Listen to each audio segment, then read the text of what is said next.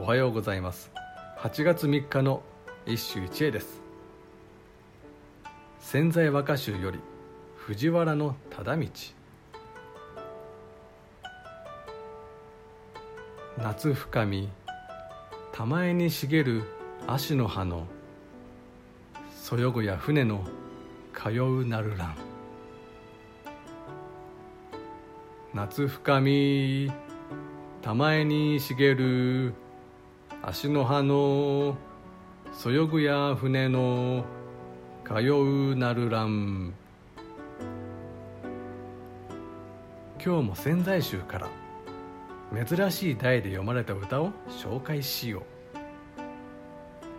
言葉書きには水草船を隔つと言える心を読みはべりけるとあるので題はその通り。船を隔つ水草だ。歌には夏も盛りの美しい入り江で茂る足その葉がそよいでああ船が通っているのだ。とある。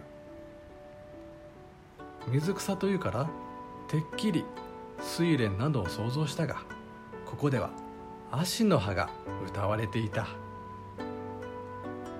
確かに和歌において川辺の定番は足であろう。しかし個人的にはもう少し発想を変えてほしいところだ。まあいずれにせよ上流貴族の風流な水遊びの風景である。作者は藤原忠道11位で摂生たる人の確かな読みぶりだ。